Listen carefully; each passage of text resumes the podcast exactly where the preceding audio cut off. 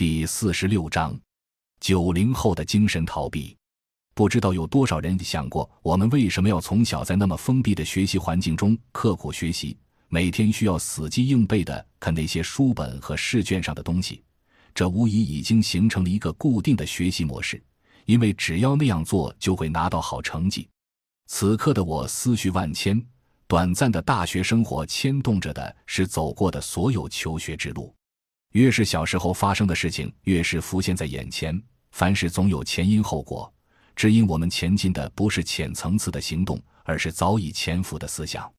七岁时，调皮的我总是带领着伙伴们穿行在村庄的每个角落，对于村里那些红火热闹的场景好奇极了。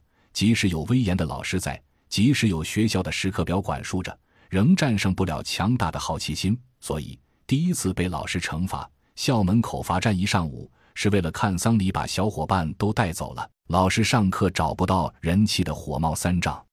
十二岁时，叛逆的我总是能找到反抗的理由，去维护受伤的幼小心灵。所以，对于小小年纪的我们，对早晨六点起床、下午一点半放学、下午两点半上课、晚上八点放学、周末只有一个下午休息时间的孩子来说，那是酷刑。所以，会选择在黑板上公开写大字辱骂老师，以示反抗。直至班主任无奈的哭泣，引起校长注意而结束。那时的我是班长，于是成了双方沟通和谈判的代表，但绝对不能妥协于教条和体罚式的教育环境。毕竟我们更加需要孩童般的自由和玩耍，而这样的思考和行为影响着之后的每个阶段。十三岁时，中国城市化进程加速，乡村愈加成为人们口中说的落后代表，包括教育。所以，教育资源越加向城市集中。在一股入城大潮中，我挤进了很多人想去的城市中学。面对无限的自由和绝对的竞争，我们有了人生的第一个目标，那就是考入重点高中。但天知道那是谁的目标，起码不是我的。十六岁时，并未如大家的愿望进入富裕和高傲、贫穷和自卑那么明显的重点学校。它开启了我所谓的失败历程。但自己总是能活跃在各大场合和人群中去找寻价值，继续当班干部，拿各种能拿的荣誉，去入党，去过各种自己想要的生活。只是忘记了我们人生的第二大目标，那就是考大学。十九岁时，我糊里糊涂地踏入了高等学府，只是因为报考时不知去向何方而抄写了同桌的志愿表，所以我没有期待过大学那个神圣的地方。我至今能说的是感谢山西农业大学这所收留了我的学校，但我从来没有属于过这里。当看到身边的同学不停地追逐着社团、学生会、班干部、入党等各种新奇的东西时，我迷惑了。一路走来，自己的学习是为了求得知识，当班长是为了提升能力，获取荣誉是因为表现优异，这些事情不是应该顺其自然的吗？为什么此刻的大家像脱缰的野马，以至于为了那一点缥缈的东西浪费时间、放下尊严，陷于吃喝玩乐、趋炎附势、暗藏心机的地步？我意识到，很多人并不是在自己的轨道上行走。或许大家七岁、十二岁、十六岁、二十岁的每个过程和转折都在错位着。我们用二十年的宝贵时光建筑起的城墙，在踏出象牙塔的那一刻，全部坍塌了。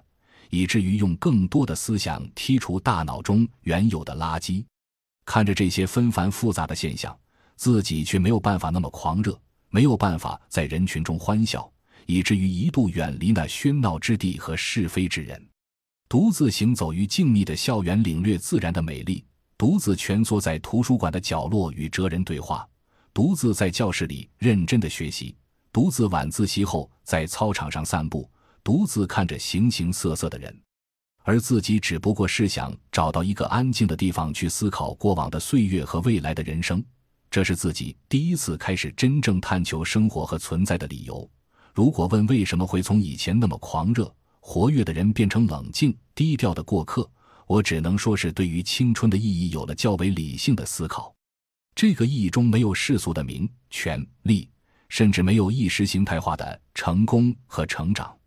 而以后种种形式也是在此方向和目标引领下行进的，但对于我们大多数人来讲，这个过程是不容易跨越的。随即产生的现象，用所谓的迷茫、困惑掩饰。是啊，在这样一个繁华和没有精神归属感的现实世界中，怎么能逃脱那样的状态？单纯的我们似乎还没有完全妥协，还在找寻自我存在的意义和这个大学赋予的生活。天真的以为自己是独特的、外放、骄傲、孤僻、脆弱，是九零后青年人的群体性特征。但是什么造就了现在的我们？我们越来越沉迷于个人狭小的社会空间和精神空间。我们的伙伴是不会说话的网络手机，是哼哼唧唧的调子，是只能看到个人情感宣泄的 QQ 空间，是无聊苍白的影视剧。不管我们选择以社团为单位的集体，还是以个人为主体的行动，都显得那么单薄，都无法磨灭身上的那些时代印记。无论是静默还是宣泄。都难以掩盖对生活和现实世界的淡淡忧伤。是啊，我们怎么了？这个我们一直憧憬的世界怎么了？不管借用多少人的话或看尽世间百态，依旧找不到答案，依旧还在狭隘的世界里沉睡着或是纠结着。